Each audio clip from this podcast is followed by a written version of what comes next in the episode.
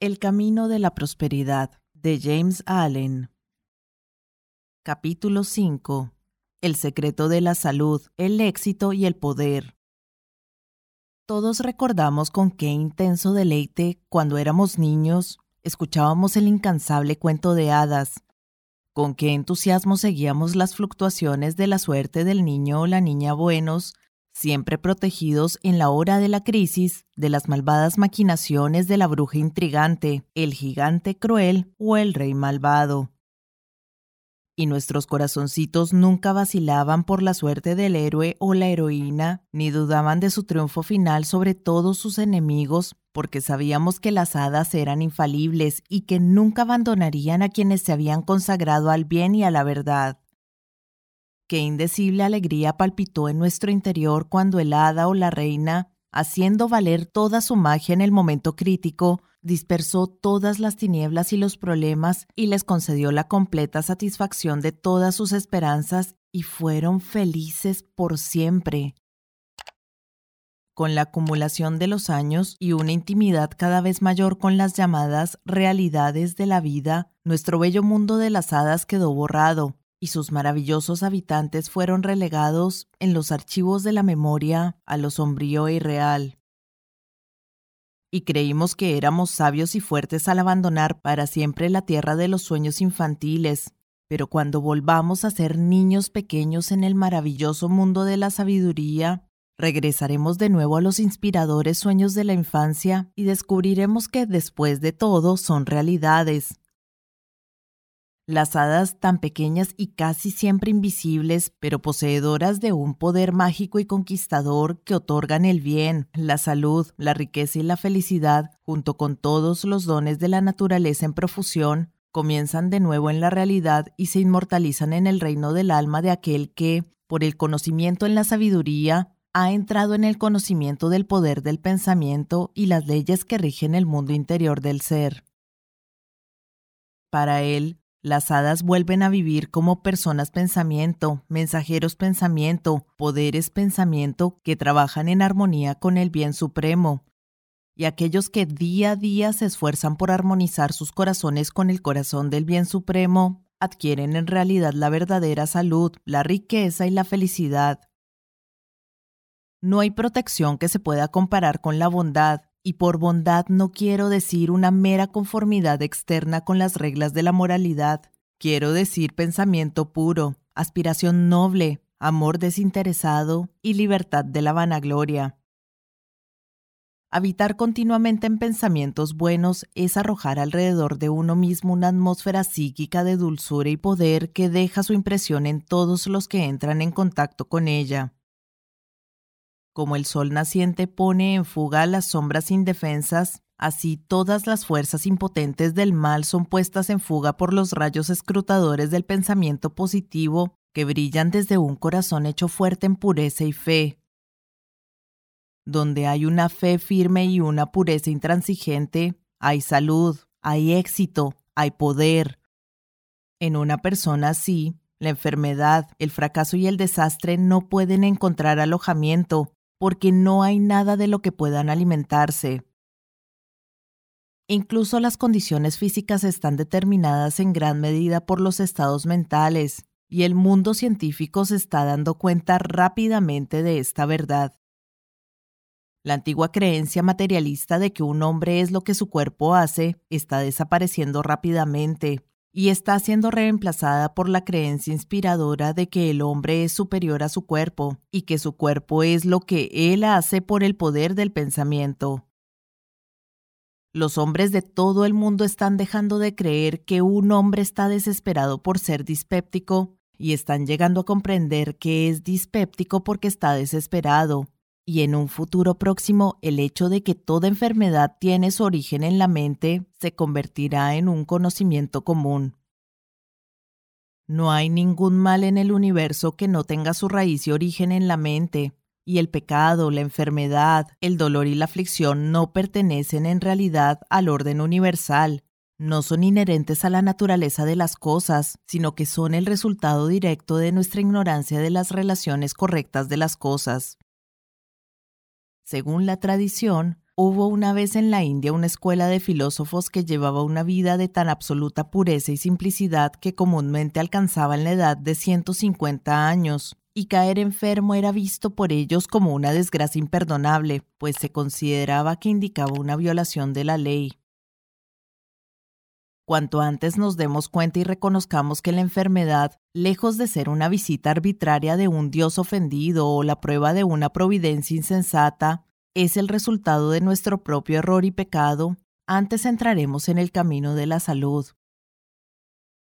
La enfermedad viene a aquellos que la traen, a aquellos cuyos cuerpos y mentes son receptivos a ella, y huye de aquellos cuya esfera de pensamiento fuerte, pura y positiva genera corrientes curativas y vivificantes.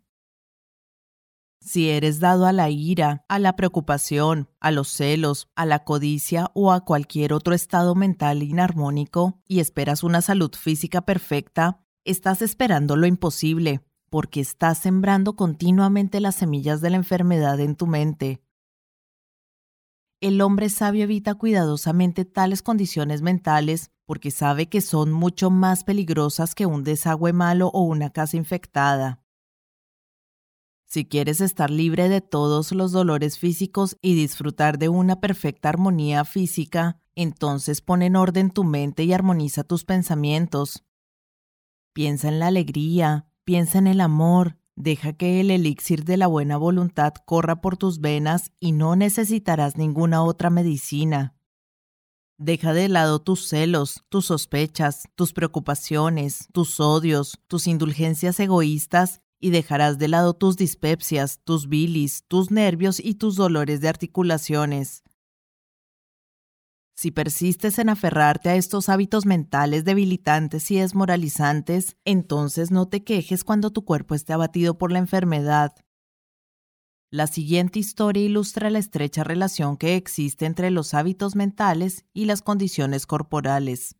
Cierto hombre estaba afligido por una dolorosa enfermedad y probó médico tras otro, pero todo fue en vano.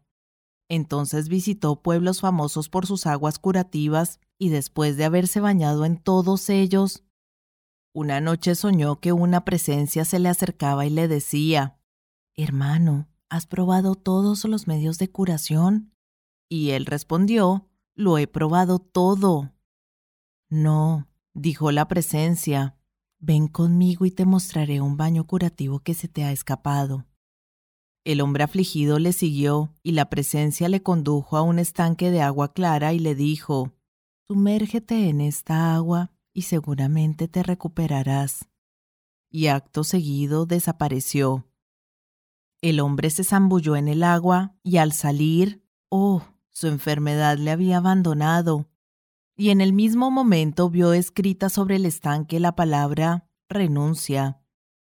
Al despertar, el significado de su sueño pasó por su mente, y mirando en su interior descubrió que había sido todo el tiempo víctima de una indulgencia pecaminosa, y juró que renunciaría a ella para siempre.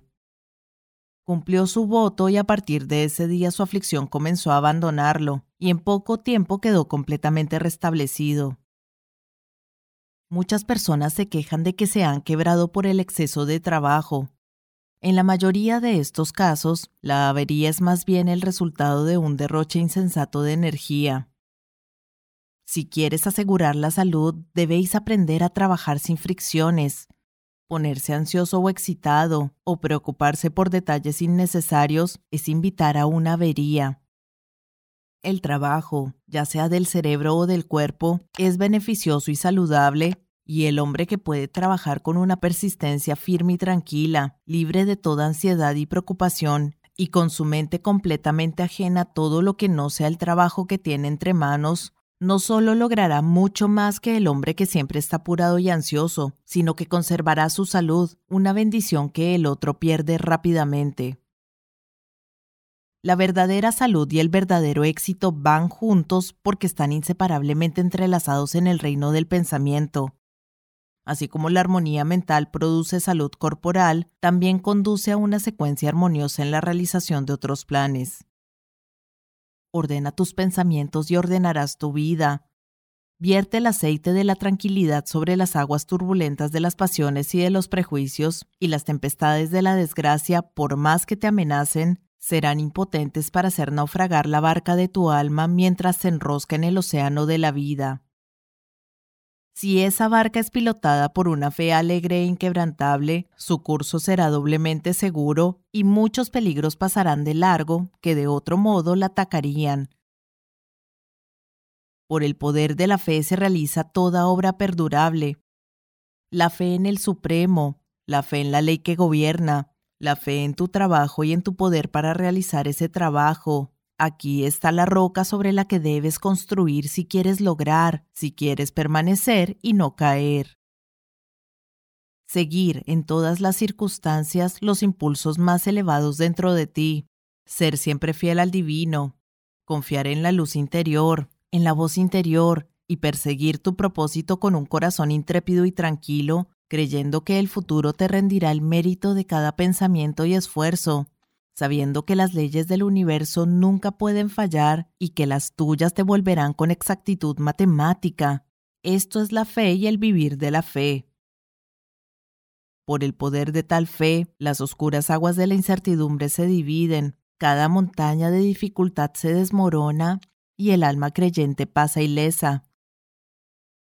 Esfuérzate, oh lector, por adquirir por encima de todo la inestimable posesión de esta fe intrépida, pues es el talismán de la felicidad, del éxito, de la paz, del poder, de todo lo que hace la vida grande y superior al sufrimiento.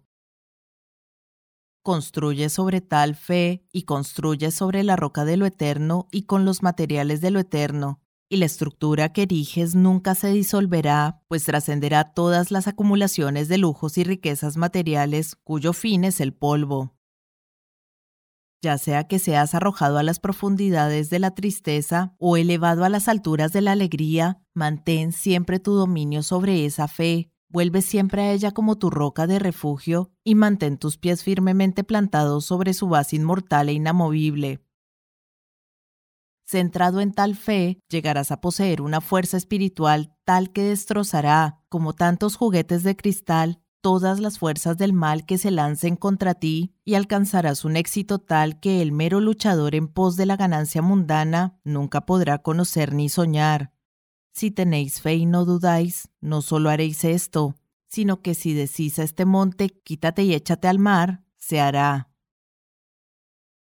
Hay quienes hoy, hombres y mujeres tabernáculos de carne y hueso que han realizado esta fe, que viven en ella y por ella día a día, y que habiéndola puesto a prueba han entrado en la posesión de su gloria y de su paz. Los tales han enviado la palabra de mando, y las montañas de tristeza y decepción, de cansancio mental y dolor físico han pasado de largo y han sido arrojadas al mar del olvido. Si te haces poseedor de esta fe, no necesitarás preocuparte por tu éxito o fracaso, el éxito vendrá. No tendrás que preocuparte por los resultados, sino que trabajarás con alegría y tranquilidad, sabiendo que los pensamientos correctos y los esfuerzos correctos traerán inevitablemente resultados correctos. Conozco a una señora que ha tenido muchas satisfacciones dichosas y recientemente una amiga le comentó, Oh, qué afortunada eres. Solo tienes que desear una cosa y te llega. Y así parecía en efecto en la superficie, pero en la realidad toda la bendición que ha entrado en la vida de esta mujer es el resultado directo del estado interior de bendición que, a lo largo de su vida, ha estado cultivando y entrenando hacia la perfección. El mero deseo no trae más que desilusión, es la vida la que cuenta. El necio desea y se queja, el sabio trabaja y espera. Y esta mujer había trabajado, trabajado por fuera y por dentro, pero sobre todo por dentro, en el corazón y en el alma. Y con las manos invisibles del espíritu había construido, con las piedras preciosas de la fe, la esperanza, la alegría, la devoción y el amor, un hermoso templo de luz, cuyo resplandor glorificador la rodeaba siempre se reflejaba en sus ojos, brillaba en su rostro, vibraba en su voz, y todos los que llegaban a su presencia sentían su hechizo cautivador. y al igual que con ella, también con usted. Tu éxito, tu fracaso, tu influencia, toda tu vida la llevas contigo porque tus tendencias dominantes de pensamiento son los factores determinantes de tu destino. Envía pensamientos amorosos, inoxidables y felices, y las bendiciones caerán en tus manos, y tu mesa se extenderá con el paño de la paz. Envía pensamientos odiosos, impuros e infelices, y las maldiciones lloverán sobre ti, y el miedo y la inquietud esperarán sobre tu almohada. Tú eres el hacedor incondicional de tu destino, sea este el que sea. Cada momento estás enviando desde ti las influencias que harán o estropearán tu vida. Deja que tu corazón crezca, sea amoroso y desinteresado, y tu influencia y éxito serán grandes y duraderos aunque ganes poco dinero. Si te limitas a los estrechos límites del interés personal, aunque te hagas millonario, tu influencia y tu éxito serán totalmente insignificantes en el recuento final. Cultivad, pues, este espíritu puro y desinteresado, y combinadlo con la pureza y la fe, la unicidad de propósito, y estaréis evolucionando desde dentro de los elementos, no solo de abundante salud y éxito duradero, sino de grandeza y poder. Si tu posición actual te resulta desagradable y tu corazón no está en tu trabajo, no obstante realiza tus deberes con escrupulosa diligencia. Y mientras descansas tu mente en la idea de que la mejor posición y las mayores oportunidades te están esperando, mantén siempre una perspectiva mental activa para las posibilidades en ciernes, de modo que cuando llegue el momento crítico y el nuevo canal se presente, entrarás en él con tu mente totalmente preparada para la empresa, y con esa inteligencia y previsión que nace de la disciplina mental. Cualquiera que sea tu tarea, concentra toda tu mente en ella y dedica a ella toda la energía de la que seas capaz. La realización impecable de las pequeñas tareas conduce inevitablemente a las más grandes. Procura elevarte mediante una escalada constante y nunca caerás. Y aquí reside el secreto del verdadero poder. Aprende, por medio de la práctica constante, a administrar tus recursos y a concentrarlos en cualquier momento en un punto determinado. Los insensatos malgastan toda su energía mental y espiritual en frivolidades, charlas insensatas o discusiones egoístas, por no hablar de los excesos físicos derrochadores. Si quieres adquirir poder de superación, debes cultivar el aplomo y la pasividad. Debes ser capaz de permanecer solo, todo poder está asociado a la inmovilidad. La montaña, la roca maciza, la encina probada por la tormenta, nos hablan de poder por la combinación de su grandeza solitaria y su fijación desafiante. Mientras que la arena movediza, la rama que cede y la caña que se agita nos hablan de debilidad, porque son móviles y no resistentes, y son totalmente inútiles cuando se separan de sus compañeros es el hombre de poder que, cuando todos sus compañeros se dejan llevar por alguna emoción o pasión, permanece tranquilo e impasible. Solo es apto para mandar y controlar quien ha conseguido mandarse y controlarse a sí mismo. Los histéricos, los temerosos, los irreflexivos y frívolos que busquen compañía o caerán por falta de apoyo. Pero los tranquilos, los intrépidos, los reflexivos, que busquen la soledad del bosque, del desierto y de la cima de la montaña, y a su poder se añadirá más poder y frenarán cada vez con más éxito las corrientes psíquicas y los remolinos que envuelven a la humanidad. La pasión no es poder, es el abuso de poder, la dispersión del poder. La pasión es como una tormenta furiosa que golpea ferozmente y salvajemente sobre la roca sediada, mientras que el poder es como la roca misma, que permanece silenciosa e impasible a través de todo. Fue una manifestación del verdadero poder cuando Martín Lutero, cansado de las persuasiones de sus temerosos amigos que dudaban de su seguridad si iban a Worms, respondió, Si hubiera tantos demonios en Worms como tejas en los tejados, iría. Y cuando Benjamin Disraeli se derrumbó en su primer discurso parlamentario y atrajo sobre sí la burla de la Cámara, fue una exhibición de poder germinal cuando exclamó, Llegará el día en que considerarán un honor escucharme. cuando aquel joven al que conocí pasando por continuos reveses y desgracias fue objeto de burla por parte de sus amigos y le dijeron que desistiera de seguir esforzándose, él respondió, No está lejos el momento en que os maravilléis de mi buena fortuna y de mi éxito. Demostró que poseía ese poder silencioso e irresistible que le ha llevado a superar innumerables dificultades y ha coronado su vida con el éxito. Si no tienes este poder, puedes adquirirlo con la práctica, y el principio del poder es también el principio de la sabiduría. Debes comenzar por superar esas trivialidades sin sentido de las que hasta ahora has sido una víctima voluntaria. La risa bulliciosa e incontrolada, la calumnia y la charla ociosa, y el bromear simplemente para levantar una risa, todas estas cosas deben ser puestas a un lado como un desperdicio de energía valiosa. San Pablo nunca mostró su maravillosa perspicacia en las leyes ocultas del progreso humano con mayor provecho que cuando advirtió a los efesios contra las charlas necias y las bromas que no convienen, ya que detenerse habitualmente en tales prácticas es destruir todo poder y vida espirituales. A medida que consigas volverte impermeable a tales disipaciones mentales, empezarás a comprender lo que es el verdadero poder y entonces comenzarás a luchar contra los deseos y apetitos más poderosos que mantienen tu alma en la esclavitud y te impiden el camino hacia el poder, y entonces tu progreso posterior será claro. Sobre todo, ten un solo objetivo, ten un propósito legítimo y útil y dedícate a él sin reservas. No dejes que nada te desvíe. Recuerda que el hombre de doble ánimo es inestable en todos sus caminos. Sé ávido para aprender, pero lento para pedir. Comprende bien tu trabajo y déjalo en tus manos. Y a medida que avanzas, siguiendo siempre la guía interior, la voz infalible, pasarás de victoria en victoria y te elevarás paso a paso a lugares de descanso más elevados, y tu perspectiva cada vez más amplia te revelará gradualmente la belleza esencial y el propósito de la vida.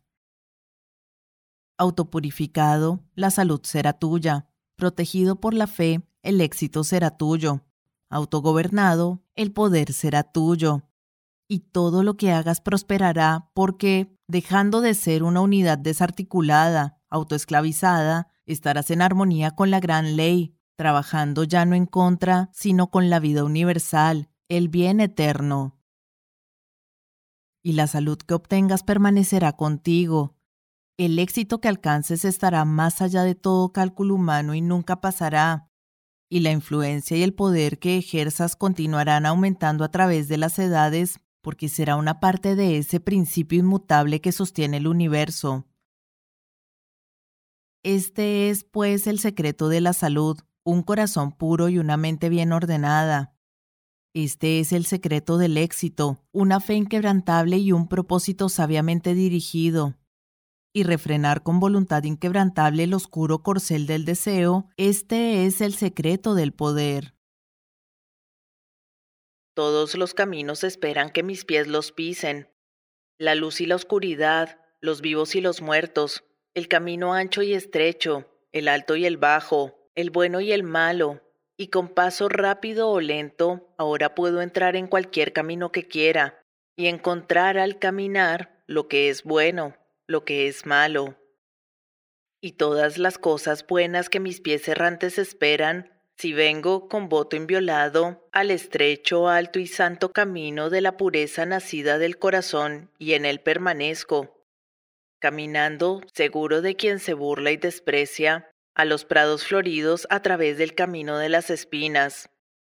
Y puedo estar donde la salud, el éxito y el poder esperan mi llegada, si cada hora fugaz me aferro al amor y a la paciencia, y permanezco con la inofensividad, y nunca me alejo de la alta integridad, así veré por fin la tierra de la inmortalidad. Y puedo buscar y encontrar, puedo lograr, puedo no reclamar, pero perdiendo puedo recuperar. La ley no se inclina por mí, pero yo debo inclinarme a la ley si quiero llegar al final de mis aflicciones, si quiero restaurar mi alma a la luz y a la vida y no llorar más. No es mía la pretensión arrogante y egoísta a todas las cosas buenas, sea mío el objetivo humilde, buscar y encontrar, conocer y comprender, y dirigir con sabiduría todos los pasos sagrados. Nada es mío para reclamar o mandar, pero todo es mío para conocer y comprender.